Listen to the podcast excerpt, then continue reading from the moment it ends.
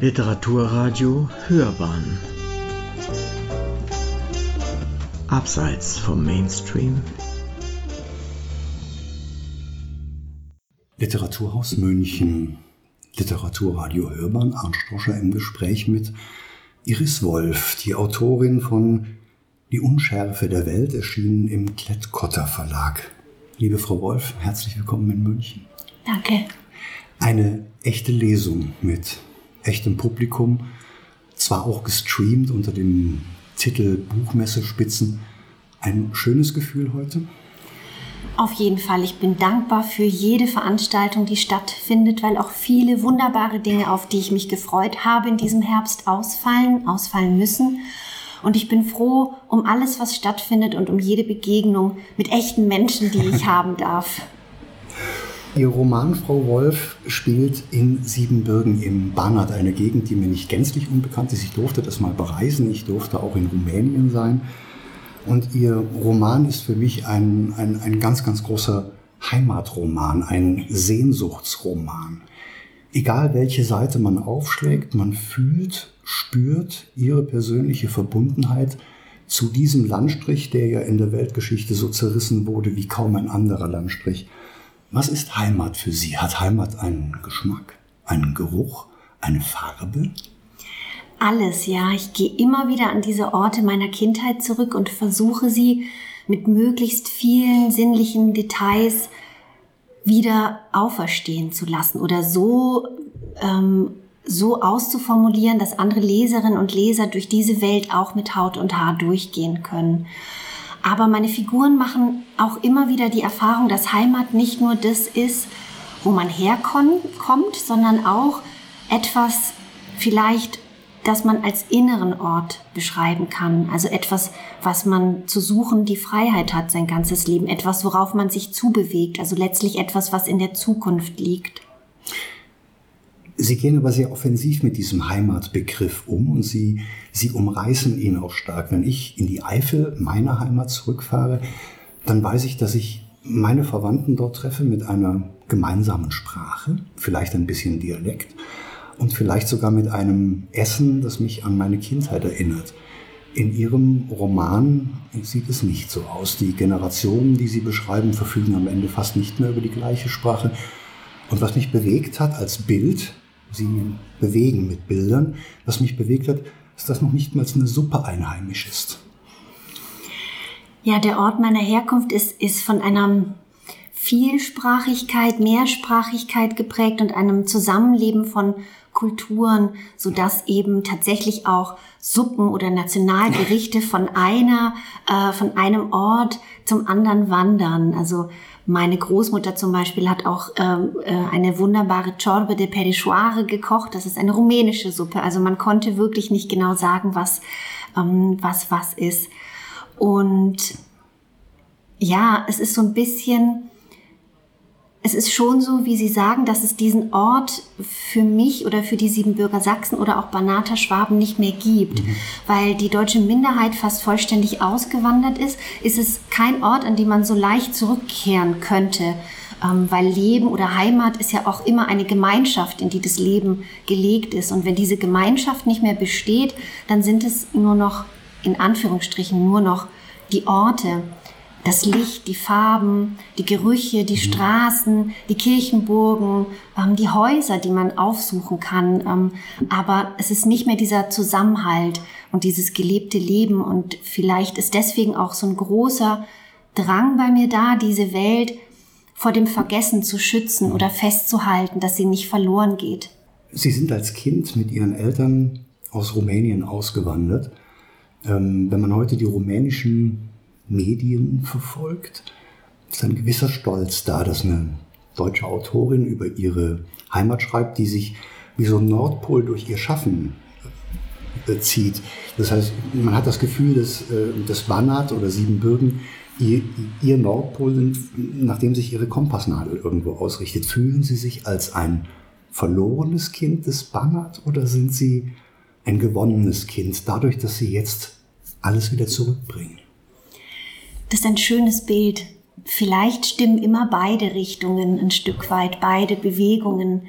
Augenblicklich ist es vielleicht eher ein, ähm, Zurückgeben eines Geschenks, das ich empfangen habe. Also ich empfinde es als Geschenk, in diesem Landstrich geboren worden zu sein, auch wenn es in meiner Biografie Brüche gab, die nicht so leicht waren. Also die Auswanderung als kleines Kind war natürlich nichts Einfaches, was man schnell und gut verarbeitet. Aber im Nachhinein fühle ich mich beschenkt durch durch diese Weite, die mein Leben dadurch hat oder diese Suchbewegung, die ausgelöst wurde durch das Verlassen eines, eines Ortes. Und ein Stück weit, natürlich siedel ich alle meine Geschichten da an oder etwas führt mich immer dahin zurück, aber letztlich kann ich auch immer ein, ein Stück weit diese Welt neu erfinden, weil es natürlich ähm, eine Fiktion ist und auch ein Roman. Also die Figuren leben dort. Ich nehme ganz viel auf, von der Geschichte auch immer ähm, aber letztlich sind es auch symbolische Orte, vielleicht auf eine Art und Weise, zu der sich auch Menschen in Beziehung setzen können, hoffentlich, die dort nie waren. Sie schreiben im Schwerpunkt über sieben Figuren, die keine Randfiguren sind. Jede Figur hat eine ganz eigene, von ihnen geschaffene Identität. Sie schreiben über einen Zeitraum, den man fast als Jahrhundertroman bezeichnen könnte. Sie schreiben im Schwerpunkt über eine Zeit in den 1970er Jahren ähm, in einer Diktatur im Ceausescu-System.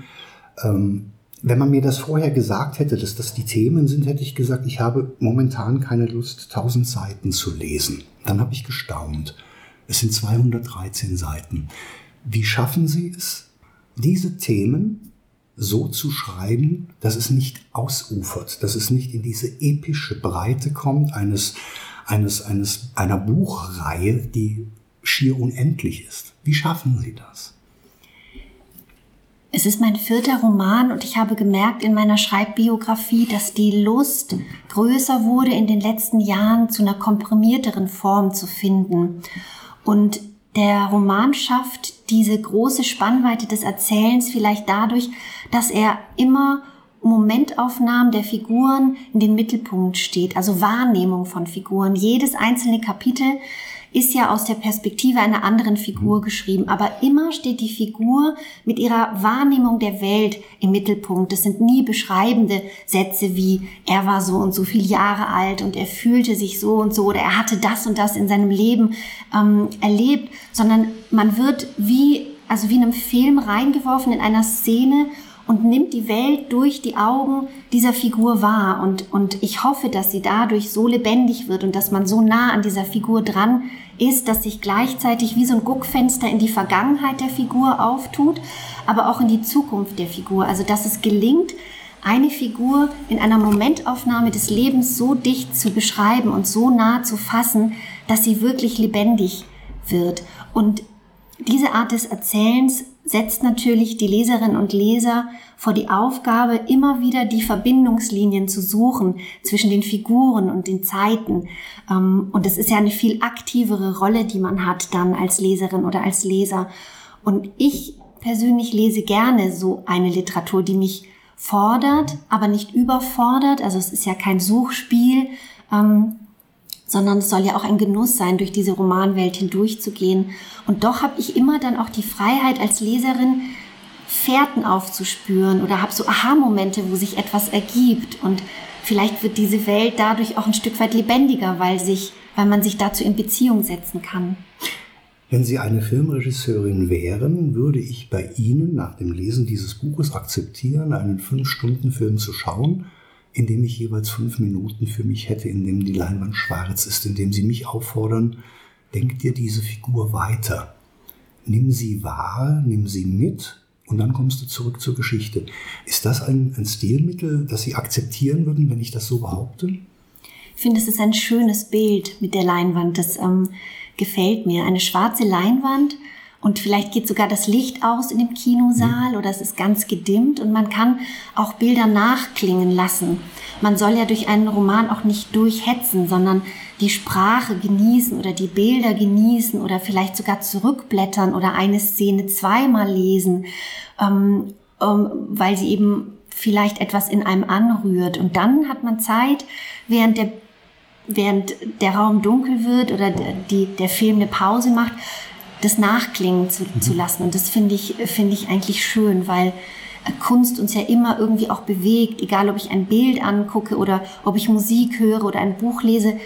Es ist doch immer besonders glückhaft, wenn es etwas in mir anrührt und wenn, wenn ich das erstmal wahrnehmen kann, was, was Kunst mit mir macht. Sie transportieren eine ganze Menge schöne Bilder, sie transportieren eine ganze Menge sehr, sehr ernste Bilder. Ähm, wenn ich allein an den Diktator Ceausescu denke, das ist ein satirisches Staatsbegräbnis, was Sie veranstalten. Ist Ihnen klar, dass diese Worte, die Sie schreiben, vor einigen Jahren Ihr Todesurteil gewesen wären? Ich mache das ja aus der Figur von Oz mhm. und Oz ist wirklich jemand, an dem gezeigt wird im Buch, was eine Diktatur im Menschen anrichten kann. Also dass eine Diktatur auch dazu führt, dass Menschen verloren gehen, dass sie nicht mehr zu retten sind, dass sie zerstört werden in ihrem Inneren. Und das Leben von Oz oder auch sein Ende ist auch etwas, was ich nicht geplant habe, was einfach passiert ist mhm. ähm, und mich selbst überrascht hat, wie, wie sein Leben verläuft.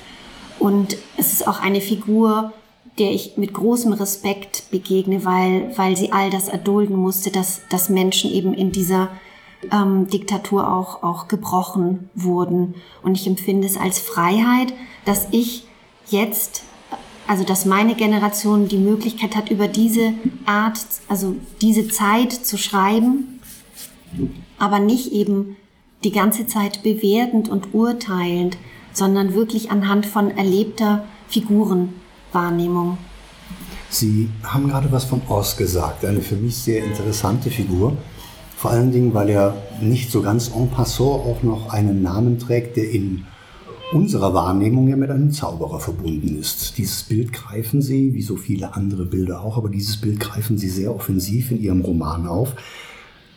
Das Publikum schaut immer dahin, wo der Zauberer hinschaut. Der Schriftsteller ist ein Zauberer. Frau Wolf, was ist Ihr größter Trick? Das ist ein augenzwinkernder Satz, den Sie zitieren vom Schluss des Romans, dass ähm, das Publikum immer dorthin sieht, ähm, wo der Zauberer hinsieht. Und das stimmt, ähm, weil man geht durch diese Welt durch und ähm, folgt dem, was die Erzählerin oder der Erzähler vor allem ausbreitet. Und man sieht ja nur das, was äh, der Erzähler, die Erzählerin zeigt. Aber es ist immer so viel Welt dazwischen. Es passiert immer so viel gleichzeitig.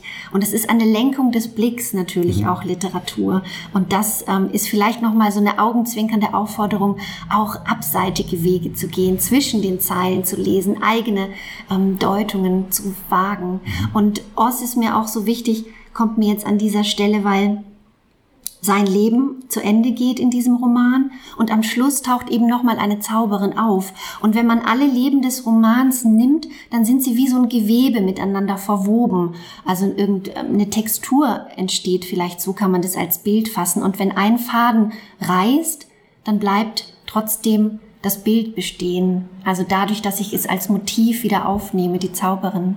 Ich zitiere sie da auch wieder ganz gerne, weil ja nur Zauberer dafür sorgen, dass nichts verloren geht. Ein unglaubliches Bild in diesem Roman. Die Unschärfe der Welt hat mir als Titel sehr, sehr gut gefallen. Wenn ich mir einen anderen Titel hätte aussuchen dürfen, hätte ich mich für Windwanderer entschieden. Das ist ein, ein so bewegendes Bild, was Sie, was Sie, was Sie in, den, in, den, in den Roman reinschreiben, die Ahornblätter, die sich mit dem Wind bewegen, aber trotzdem in einer, in einer Musterbewegung zu bewegen scheinen, als wären sie magnetisiert. Ähm, die Unschärfe in der Welt passt natürlich auch für mich sehr, sehr gut, weil sie es nicht zulassen, dass man zu nah an jemanden rankommt. Man sieht immer besser, wenn man ein bisschen weg ist. Ist diese Distanz für Sie auch wichtig zum Schreiben? Und wie finden Sie Windwanderer? Was man jetzt nicht gesehen hat bei diesem Interview, ist, dass ich äh, sehr breit gelächelt und mich gefreut habe, als ähm, der Titel Windwanderer fiel. Manche Bücher haben ihren Namen sofort und man weiß, dass sie so heißen. Und bei diesem Roman hat es lange gedauert, bis mir klar wurde, dass das der richtige Titel ist und ähm, er hieß tatsächlich auch eine Weile Windwanderer. Deswegen habe ich hier so gejubelt, weil es für mich so ein treffendes Bild ist. Mhm. Ähm, die Windwanderer heißt ja letztlich, dass es auch Löwenzahn zum Beispiel sind auch Windwanderer, also Pflanzen, die ihre, die sich fortpflanzen, indem sie ihre Samen dem Wind überlassen. Und das ist für mich auch etwas, was meine Figuren ausmacht. Ähm, das sind Figuren in dem Roman, die sich auch der Zeit überlassen. Nicht in dem Sinne, als dass sie tatenlos zusehen, ähm, wenn Ungerechtigkeiten passieren, aber sie haben irgendwie so ein höheres Einverständnis oder ähm, ich hatte das Gefühl, dass sie immer ihre Würde bewahren, auch in ganz schlimmen Zeiten, die, die die Würde eines Menschen zerstören können. Vielleicht ist das auch ein bisschen diese Unschärfe, die sie meinen, mhm. die, die Würde, die sie, die sie haben als Menschen. Ähm, und deswegen fand ich Windwanderer auch so einen passenden Titel, weil viele von ihnen weite Strecken zurücklegen müssen, mhm. im Außen wie im Innern, immer wieder Gewissheiten überprüfen müssen. Nichts ist fest in ihrem Leben. Ähm, und darauf zielt auch ein bisschen die Unschärfe oder ist vielleicht auch ein, geheimes Postulat des Buches, dass man auch der Welt eine gewisse Unschärfe, ähm, äh, ja, sich einer gewissen Unschärfe überlassen darf. Also mhm. nicht alles ist ganz klar einzuordnen oder benennbar oder immer schwarz oder weiß. Es gibt so viel dazwischen. Passend zu diesem Statement untermalen uns jetzt Kirchenglocken. Das ist ja gigantisch. Ich habe in meiner Rezension zu Ihrem Buch eine gewisse Angst geäußert. Ihr Buch und Sie wandern gerade durch ein Meer aus Lorbeeren durch das Bücherdeutschland. Ihr Buch steht auf zahllosen Longlists, Shortlists. Ähm, viele, viele Kritiker äußern sich außerordentlich positiv darüber. Und ich kenne sehr, sehr viele Leser, die genau an diesem Moment zurückschrecken und sagen, oh no, wenn das ein, so, so, so ein Buchpreisbuch ist, das lese ich nicht, das ist elitär, das muss so abgehoben sein, das ist nichts für mich. Und ich habe deswegen extra geschrieben und ich bitte Sie mir jetzt entweder zu widersprechen oder es einfach hinzunehmen, dass diesem Buch eine ganz einfache, unglaublich schöne Liebesgeschichte innewohnt und die Grundlage für dieses ganze Buch ist, damit es funktioniert. Darf ich das sagen, dass es so einfach ist? Ja, das dürfen Sie. Ähm, ich widerspreche gerne, aber an dieser Stelle muss ich nicht wieder widersprechen, weil, also für mich ist es faszinierend zu sehen, was für Leserinnen und Leser das Buch im Innersten zusammenhält. Für mich ist es vielleicht gar nicht so sehr die Liebesgeschichte und deswegen ist es spannend zu hören, dass es äh, für Sie als Leser ähm, so ist. Mir sind ja alle Figuren gleich nah oder, oder gleich, gleich wichtig.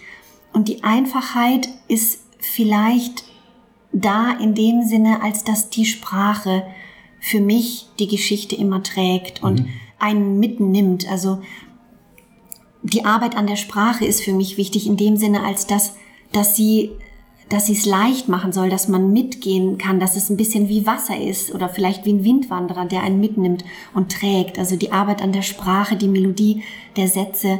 Und es gibt viele Lücken, das haben wir ja schon angesprochen und man muss auch Fährten selber herausfinden. Das hört sich alles schwer an und kompliziert und ist es aber nicht. Und ich glaube, der Gegenpol zu dieser Erzählweise, dieser multiperspektivischen, durchaus herausfordernden Erzählweise, wenn man sich siebenmal auf einen neuen Anfang einlassen muss und auf einen neuen Menschen, ist vielleicht die Sprache, die, die es leicht macht, mitzugehen, für mich zumindest. Also ich habe es nicht als Lücke empfunden. Ich habe das als den Moment empfunden, den ich für mich haben durfte in diesem Buch. Und ich wurde immer wieder dort abgeholt, wo ich zuletzt ein, das eine Ende beendet habe und einen neuen Anfang gefunden habe. Es hat sich alles geschlossen. Sie sind unter anderem auch nominiert für den Bayerischen Buchpreis. Wir dürfen mit drei Bloggern diesen Bayerischen Buchpreis ähm, begleiten. Ich darf das jetzt zum zweiten Mal tun. Ich habe im letzten Jahr auch die Buchpreisverleihung gesehen die ja gar keine Buchpreisverleihung ist. Da muss man als Schriftsteller ja vielleicht schon das etwas dickere Fell haben, denn es wird darüber debattiert, welcher der Juroren sich durchsetzt. Sind Sie gewappnet? Kommen Sie mit Kritik zurecht, wenn sie denn an diesem Tag geäußert wird? Ich muss mich innerlich wappnen für diesen Tag, das merke ich. Es fällt mir nicht ganz so leicht und zwar aus dem einen Grund, dass ich immer sehr gerne etwas sagen würde. Ich gehe sehr gerne in ein kritisches Gespräch und ähm, ähm, ja, dieses Buch hat viel Lob bekommen, aber es gibt auch Kritik. Und es gibt vielleicht auch gerechtfertigte Kritik, weil das Schreiben lebt ja auch von einer Kritik im Sinne des Buches, also dass man Dinge vielleicht benennt, die noch besser werden können, weil ich bin ja auch auf einer Reise oder es ist ja nicht mein, es sollte nicht mein letztes Buch sein. Das heißt, ich möchte mich verändern, ich möchte dazulernen. Also ganz ohne Kritik zu leben, das geht nicht. Kritik ist wichtig, wenn sie im Sinne des Werkes formuliert wird und nicht auf den Menschen zielt, sondern auf das Werk, dann kann man damit umgehen. Aber in diesem Moment ist es natürlich so, dass man ähm, im Publikum sitzt und sich nicht äußern darf, nicht in ein lebendiges Gespräch gehen darf mit einem Kritiker, der vielleicht auch die, den Finger auf Stellen legt, die ihm nicht einleuchten. Und ich liebe das Gespräch und die Auseinandersetzung und daran muss ich mich noch gewöhnen, dass ich dann im Publikum sitze und wahrscheinlich wirklich atemlos zuhöre, wie über die Bücher verhandelt mhm. werde. Und, und ähm, man weiß ja auch nicht, äh, wie es ausgeht oder wer gewinnt. Es sind alles gute Bücher und ich habe mir auf jeden Fall vorgenommen, danach mit den lieben Menschen, die mich begleiten dürfen, äh, so oder so ähm, einfach zu feiern, äh, dass man so weit gekommen ist. Aber es wird spannend werden, weil Sie heute Abend bei Ihrer Lesung im Rahmen der Buchmessespitzen von Knut Korzen ähm, moderiert werden und sich mit Knut Korzen in ein Gespräch begeben, der ja als Juror, Juror des Bayerischen Buchpreises an diesem Tag auf der Bühne sitzt und ihr Buch nicht vorgeschlagen hat. Also es dürfte spannend werden. Und ich freue mich darauf, wenn eine Schriftstellerin dann zum ersten Mal im Saal aufsteht und ans Mikrofon schreitet und sagt, ich möchte dazu jetzt was sagen. Frau Wolf, ich möchte dieses Interview beenden mit etwas, was mir gestern erst aufgefallen ist. Ich habe die Siebenbürgische Zeitung gelesen und in der Siebenbürgischen Zeitung wird erwähnt, dass Sie heute hier lesen, schon ein Privileg für München während einer digitalen Buchmesse. Und es wurde darüber berichtet, dass Daniel Mellem morgen hier liest. Daniel Mellem werde ich morgen interviewen. Für mich hatten beide Bücher, beide Autoren, nichts miteinander zu tun. Gar nichts. Bis auf die Tatsache, dass Daniel Mellem einen Raketenforscher beschreibt, einen gewissen Hermann Obert, den man, wenn man ihn googelt, findet in Hermannstadt, Österreich-Ungarn. Wenn man nach ihrem Namen sucht, findet man Sibiu, Rumänien als Heimat. Junge Menschen werden gar nicht mehr verstehen, dass sie beide aus der gleichen Stadt kommen. Dass es eine Stadt war, in der Menschen von Raketen geträumt haben und junge Menschen von Geschichten. Ähm, ist das Vergangenheit oder sehen Sie eine Chance, dass diese Heimat auch kulturell wieder aufblüht? Kommen wir da noch mal hin, dass dieses Siebenbürgen, was so danach lechzt, eine eigene Identität zu bekommen, kulturell so wieder aufgefangen wird? Ich bin zwiegespalten, was das anbelangt, weil ich verstehe mich schon als Arbeiterin von meinem Standpunkt der Welt aus und viele andere haben andere Standpunkte als Bewahrerin dieses kulturellen Erbes. Also, dass es nicht verloren geht, was da war. Aber es ist eine Form von Erinnerungskultur. Okay. Es ist kein gelebtes Leben mehr und man muss aufpassen, dass es nichts Museales irgendwann hat. Aber es ist wichtig, dass diese Geschichten weitererzählt werden, weil es ist letztlich das, was wir noch haben, ist uns einander Brücken zu bauen in die Vergangenheit und auch Brücken über kulturelle Grenzen hinweg. Das geschieht immer durch Geschichten erzählen. Und ein Stück weit kann man so diese Welt noch eine Weile lebendig halten. Aber ich erlebe auch, dass Menschen aus meiner Generation, deren Eltern aus Siebenbürgen kommen, schon gar nichts mehr damit zu hm. tun haben. Also auch kein Interesse haben. Ähm, auch nichts darüber wissen. Also es ist so beides. Es ist auf der einen Seite gibt es viele Menschen, die noch etwas dafür tun und auch der Verband der Siebenbürger Sachsen. Aber auf der anderen Seite gibt es auch ein großes Verschwinden und großes Vergessen, weil man natürlich auch ähm, in der neuen Heimat ankommt und, und ähm, dann hier ist. Dann ist es genau der richtige Platz für eine Zauberin, die dafür sorgt, dass nichts verloren geht. Frau Wolf, ich bedanke mich extrem herzlich für dieses Gespräch und ich verspreche Ihnen, ich werde morgen das Gespräch mit Daniel Mellem genau an dieser Stelle einleiten mit Siebenbürgen und werde genau diesen Bogen spannen, damit nichts verloren geht. Herzlichen Dank, ich freue mich gleich auf die Lesung. Sehr gerne, danke.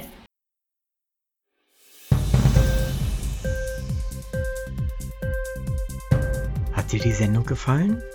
Literatur pur, ja, das sind wir natürlich auch als Podcast. Hier kannst du unsere Podcasts hören. Anchor, Spotify, Apple Podcast, iTunes, Google Podcasts, radio.de und viele andere mehr.